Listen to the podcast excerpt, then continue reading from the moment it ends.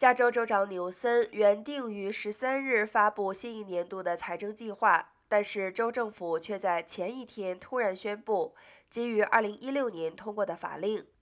通货膨胀超过百分之七十，加州的法定时薪调涨。因此，自明年元旦起，不论公司企业人数，基于基本工资都将调涨至时薪十五点五零元。